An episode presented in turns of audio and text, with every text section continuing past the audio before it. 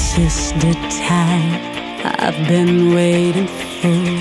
To face the challenge, erase a chance of change, and yet so much more. A time between expectation, clearly seen memory, carried by joy and pain through cold, hot eyes, rain, led by an everlasting in me.